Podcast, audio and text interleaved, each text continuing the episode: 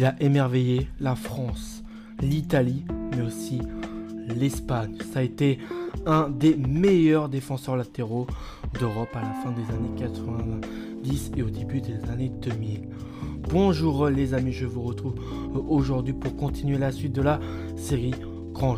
C'est l'épisode numéro 540 pour être un peu plus précis. Et avant de débuter l'épisode sur ce sur un des meilleurs, euh, un des plus grands latéraux d'Europe de la fin des années 90 et, début 2000, je tiens à préciser comme à chaque début d'épisode quelques informations sur toutes les légendes euh, du football bah, que je fais sur le podcast. Toutes les informations proviennent du site Football The Story. Comme ça, si vous voulez y jeter un petit coup d'œil, vous pouvez. Donc on va parler d'un Français en plus. Et oui, les Français, il a et éclaboussé euh, la France, l'Italie et le Barça. Et bah oui, l'Espagne et le Barça. L'Italie, euh, l'Espagne et la France qui sont trois pays où il est passé. Son nom c'est bien sûr Lilian Thuram. Son nom complet c'est Rudy Lilian Thuram Hulien. Il faut savoir qu'il y a son fils, Kefren Thuram, qui joue à Nice. Peut-être que j'en parlerai à la fin de l'épisode. Mais il est né en tout cas le 1er janvier 1972 à euh, Ponte, euh, à Pitre en, Guadeloupe. Parce que je crois qu'il est originaire de la Guadeloupe. Il est français, forcément il a joué au poste de défenseur euh, droit, mais aussi parfois au, au poste de central. Il mesure 1m85, donc c'est un joueur d'un grand gabarit, et son, son nom c'est Monsieur Propre.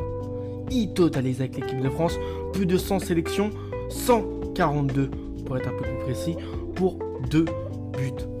66 sélections en matchs amicaux, 4 sélections qualifiées de Coupe du Monde, 16 sélections de buts en Coupe du Monde, 31 sélections qualif euro, 16 sélections en euro, 4 sélections en Coupe des Confédérations, 2 sélections en tournoi à San 2 et 3 sélections en tournoi de France. Sa première sélection à Thuram date du 17 août 1994, pour être plus précis, c'était contre la République tchèque et euh, un match série de 2 partout, ça été sur un match nul et sa dernière sélection le 13 juin 2008, là encore pour être plus précis, contre cette fois-ci euh, les Néerlandais des Pays-Bas. Là, une défaite 4 buts à 1 avec les espoirs euh, de, du maillot frappé au coq. Il totalise 21 sélections pour un seul but marqué. Lilian Thuram est l'un des meilleurs défenseurs latéraux d'Europe euh, de la fin des années 90 et euh, du début des années 2000, comme je l'ai précisé dans mon intro. Il nous, renvoie autant des défenseurs à l'ancienne lui, peu à droit, balle au pied, et, ne s'aventurant jamais euh, hors de leur base. Il sera plus connu pour ses tacles glissés que ses dribbles chaloupés, né en Guadeloupe, dans la capitale de Pointe-à-Pitre. C'est dans la pointe nord de l'île à Hans Bertrand que le jeune Lilian a grandi, faut savoir. Arrivé en banlieue parisienne, il avait tout juste l'âge de 10 ans.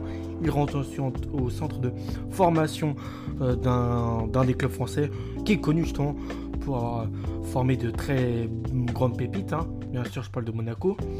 Et débute sa carrière professionnelle en 1990 disputant au passage son premier match lors de la dernière journée du championnat de France 1991. C'était lors de la saison 91-92 qu'il intègre cette fois-ci définitivement le groupe professionnel du club de la Principauté. Aux côtés de joueurs tels qu'Emmanuel Petit notamment, il s'impose rapidement à l'époque comme l'un des meilleurs défenseurs du championnat français. Ses qualités de rigueur euh, et de précision dans le geste défensif sont euh, souvent décisifs, associés à une condition et une puissance physique qui est considérée impressionnante. lui, il en, mettait il en mettait de la patate en tant que défenseur.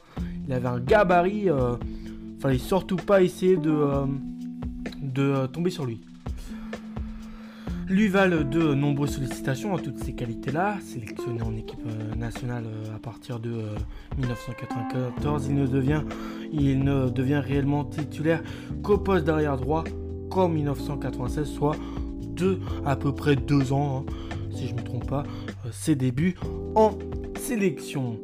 Ah, c'était au moment où je, un autre joueur français bah, connu en tout cas que moi je connais, euh, Jocelyn Angloma ou Jocelyn Angloma a pris sa retraite. C'est là où vraiment dans cette équipe de France, il s'imposera. Il reste 6 ans sur le rocher avant de rejoindre l'exigence championnat italien à l'époque. Beaucoup de Français, des très aigués, Zidane, bien sûr lui, Lilian Thuram, y allait dans, ce, dans le championnat, euh, le, le calcio. C'est de l'autre côté des Alpes que Lilian va connaître la gloire. On va dire que voilà, c'était les débuts de la gloire à Monaco et euh, du côté de l'Italie, c'est vraiment la confirmation totale euh, du talent qu'avait Lilian Thuram. Et c'est pas dans un très très très grand club UP euh, de l'Italie qui va s'installer, puisque c'est à Parme en 1996 où il débarque et donne un nouvel élan à une nouvelle dimension à sa carrière internationale. Il est joueur français de l'année et meilleur élément étranger de Serie A, ça c'était en 1997. Le solide défenseur en magazine en Émilie Romagne, une riche expérience dans le foot et apporte également beaucoup en équipe de France, principalement entre 1996 et 2000.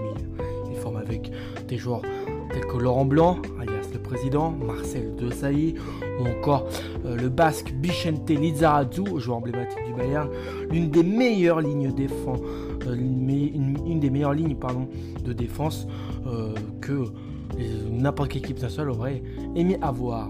Les quatre meilleurs au monde les 4 jours noirs ainsi qu'à aucun match en étant alignés ensemble à chaque fois en équipe de France et remporteront successivement le mondial 98 et aussi l'Euro 2000. Euh, s'offre même son moment de gloire, plus précisément le 8 juillet 1990 lors de la demi-finale face à la Croatie. Là, à ce moment-là, bah, personne penserait que l'équipe de France gagnerait sa première Coupe du Monde de son histoire. Et lors des demi-finales, c'est vraiment son moment de gloire, moment de bonheur. Là où là, il va vraiment prouver que c'est lui le patron. Coupable malheureusement sur l'ouverture du score de Davor que j'ai fait il y a en soit pas si longtemps que ça sur le podcast. Donc euh, je pense à quelques épisodes en arrière. Si vous voulez voir euh, son histoire et son parcours au, croate, vous pouvez. Le Guadeloupin déserte son poste pour se muer euh, plutôt au poste d'avant-centre. Il inscrit un doublé surréaliste durant ce match en sachant qu'il avait mal débuté, puisqu'il avait été, comme je viens de le dire il y a un instant, coupable sur l'ouverture de Souker, l'ouverture du score de Souker. Et son doublé surréaliste offre la victoire euh, et une place en finale euh, pour l'équipe au maillot frappé du coq. Les deux seuls buts qu'il inscrira en 142 sélections. Malheureusement, après, il n'en marquera plus après une finale de Coupe d'Italie perdue. Euh, il est transféré à la Juventus et rejoint son compatriote David euh, Trezeguet qui, oui, un an plus tôt, oui c'est ça, un an plus tôt, avait mis le fameux but en or qu'on appelle, ça c'était à l'Euro 2000 que la France remportera. Et c'est pour 36 millions d'euros qu'il rejoindra son compère à, euh, à Turin, record pour un défenseur, il faut savoir à l'époque au sein de l'une des meilleures équipes européennes. Il consolide, il consolide son palmarès euh, vraiment avec euh, le titre de champion d'Italie en 2002 et 2003, vainqueur de la Super Coupe de la d'Italie en 2002 et finaliste de la prestigieuse Champions League en 2003. Mais le club euh, turinois ne la remportera malheureusement pas. Après ça, on est en juillet 2004, la suite de l'échec de la France euh, à l'Euro portugais qui s'est avéré une catastrophe, un peu comme la Coupe du Monde 2002 euh, euh, qui avait aussi eu lieu deux ans avant. Il décide de mettre un terme à sa internationale, de dire au revoir à l'équipe bleue pour se consacrer à son club qui est bien sûr toujours la Juventus. Il ressort de sa retraite en bleu pour participer à la Coupe du Monde en 2006. Euh, ça, beaucoup de joueurs de l'avaient fait. Zidane, justement, je crois lui aussi était sorti de sa retraite bah, pour essayer, lors de ces Coupes du Monde, l'équipe de France a vraiment aller le plus loin possible. Mais voilà, Du Monde 2006 ne s'avéra pas être un franc succès. Malgré qu'il a été en, compagnie de d'autres retraités, je ne parle de Zidane, mais il y avait aussi Claude Makélélé au passage associé à William euh, Gallas en défense centrale, poste qu'il affectionne plus que celui de défenseur droit auquel il, avait pourtant eu l'habitude auparavant de, jouer avec les Bleus. Il mène l'équipe de France à sa deuxième finale de Coupe du Monde dans son histoire, mais échoue cette fois-ci. Comme je vous l'ai dit, c'était pas, ça n'a pas du tout été un énorme succès. Hein. On peut qualifier le truc comme ça. Euh, voilà. Et euh, l'équipe perd face au rival italien euh, au tir au but. Toutefois, le français commence à baisser de pied, recruté par le FC Barcelone, qui profite de la relégation de la Juventus en Série B après un scandale qui est le scandale du Catenaccio, comme ça. Bon, je sais plus trop comment ça s'appelle. En tout cas, match, une affaire de match est du, du Calcio. Euh, il ne s'imposera jamais vraiment en Catalogne, étant barré par les Espagnols euh, qui voient. Quand, quand tu évolues Barça, il suffit que tu aies vraiment des joueurs indéboulonnables dans l'équipe pour être un peu euh, bah, coincé entre deux chaises. quoi. Et lui, il était barré par l'Espagnol Carles Puyol. Comment tu veux rivaliser avec lui? Et bon, Rafael Marquez, je connais un peu moins, mais ça avait l'air d'être aussi un concurrent assez costaud à lui. Il reste toutefois euh, un des joueurs essentiels de la sélection euh, sous de la sélection euh, des Bleus sous Raymond Domenech qui lui confie encore les clés de la défense cette fois c'est à l'Euro 2008 une compétition qui prend malheureusement des airs de chant du signe pour Thuram qui joue à ce moment son dernier match avec les Bleus lors de sa lors de la déroute face aux Pays-Bas défaite 4 buts à 1 voilà. Là c'est vraiment une retraite définitive par rapport à celle d'avant où au final il y était sorti. Là, c'est clairement définitif. Toujours motivé euh, à euh, exercer son métier, hein, Lilian, Thuram, euh, Lilian est sur le point de s'engager à un moment avec le PSG lorsqu'on scelle chez lui une malformation cardiaque héréditaire. Il faut savoir que les joueurs qui sont à moitié du temps atteints de ça, eh ben, ils sont obligés de mettre euh, fin carrière, hein, je crois qu'il n'y a pas si longtemps que ça, il y avait un, genre de Brighton bah, qui on lui avait justement euh, diagnostiqué ça, on avait trouvé ça en lui. Et bah tout de suite après, je crois à 24 ans, il a mis sa retraite, sa carrière, euh, il a mis la, ça, il a fait sa retraite. Et il verra jamais, on le verra jamais sous le maillot parisien, le maillot de la capitale de la France, puisqu'il prend définitivement, il est contraint à annoncer définitivement sa retraite le 1er août 2008 euh, plus précisément. Euh, Thuram n'est pas seulement un grand sportif, il est aussi un homme engagé contre le racisme et euh, qui, n'hésite pas à prendre position publiquement sur les sujets délicats, que ce soit l'immigration ou plein d'autres. Hein. Après avoir été membre du Conseil fédéral de la Fédération française de football depuis 2008, il décide de démissionner en 2010, suite notamment au fiasco des Bleus, l'affaire Kisna, je crois on en Afrique du Sud. Et c'est aussi ce qui scellera un peu euh, l'avenir de Domenech à la tête de, cette équipe. Mais voilà, c'est, vraiment un, joueur assez. Euh, qui ne, se qui ne se gêne pas pour quand dans les stades il y a des problèmes racistes.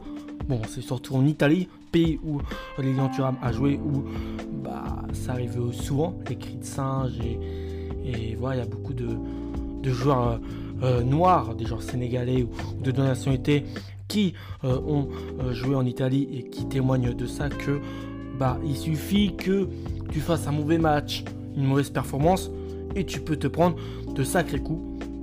Et ça il a même dans le racisme dans le foot en général, ça c'est vraiment quelque chose où il prend envie de position. Je peux peut-être vous parler un peu de son palmarès, Allons-y. Il été vainqueur de la Coupe du Monde 98 avec la France. C'est pas un mystère, un secret, je veux dire. Un mystère. Hein. Il été finaliste de la Coupe du Monde 2006 avec la France, mais perdu contre la Squadra Azzurra, les grands rivales Italie. Euh, le grand rival euh, l'Italie euh, au tir au but, vainqueur de l'Euro 2000, ça aussi c'est pas un secret, vainqueur de la Coupe des Confédérations en 2003 avec la France, médaillé de bronze au jeu méditerranéen en 1993 avec la France, quatrième euh, du euh, championnat d'Europe des sports en 1980 avec la France. Finaliste une fois avec la Ligue des champions avec la Juventus, mais perdu contre euh, le. Je sais plus trop contre quelle équipe, je crois que c'est peut-être le Real ou je sais plus, bref. Vainqueur de la Coupe UEFA en 1999 avec le club du Parmacé, finaliste de la Coupe des Coupes en 1992, finale non jouée avec l'AS Monaco, champion d'Italie en 2002 et 2003 avec la Juve, vice-champion d'Italie en 1997 avec le Parma passé. Voilà. Euh, D'extinction personnelle, je peux peut-être aussi vous en parler. Troisième meilleur joueur de la Coupe du Monde en 1998, élu meilleur joueur français de l'année en 1997, élu meilleur joueur au passage cette même année en 97, qui niveau d'extraction personnelle a été assez bénéfique. Hein. Elle a été à la fois au passage élu meilleur joueur du championnat de, du Calcio en Italie en 1997, nommé dans l'équipe type du tournoi de la Coupe du Monde 98 mais aussi 2006 malgré la défaite en finale, nommé dans l'équipe type du tournoi de l'Euro 2000, nommé dans l'équipe type de l'année de l'association ESM en 1999 et 2003. Et puis bref, voilà. Niveau, euh, j'ai aussi des sujets divers.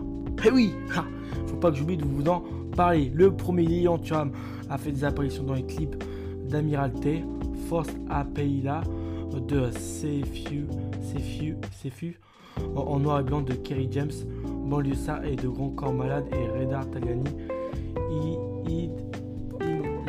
Inch'Allah. Ensuite, le deuxième chef d'hiver, il a été membre de Haut Conseil de l'intégration et sera connu pour ses positions affirmatives sur certains dossiers politiques, comme la Constitution euh, européenne et la lutte contre le racisme et l'antisémitisme, et aussi membre et parrain du collectif Devoir de mémoire. Le euh, troisième euh, a créé la fondation Turam en 2008 qui lutte contre éducation contre le qui lutte pour une éducation contre le racisme. Là, comme je vous ai dit euh, plein de fois dans ce podcast, c'est vraiment un truc où il lutte, il, ne veut pas qu'il y ait de racisme dans le foot. Et le dernier sujet d'hiver, hein, oui c'est ça, le 18 octobre 2010 plus précisément, l'UNICEF a annoncé que Lilian Thuram est nommé ambassadeur pour un programme de reconstruction des écoles ravagées euh, par le séisme qui avait eu lieu euh, en Haïti. Voilà, c'est quelqu'un de très humanitaire. Je pense que vraiment en tant qu'humain, ça doit être une très belle personne, Allez, j'espère que cet épisode vous a plu. Moi vraiment, j'ai kiffé. J'ai vraiment kiffé raconter son parcours, euh, son histoire qui reste très très très intéressante. J'espère que vous, en tout cas, ça vous a énormément plu. Allez, d'ici là, portez-vous bien les amis et ciao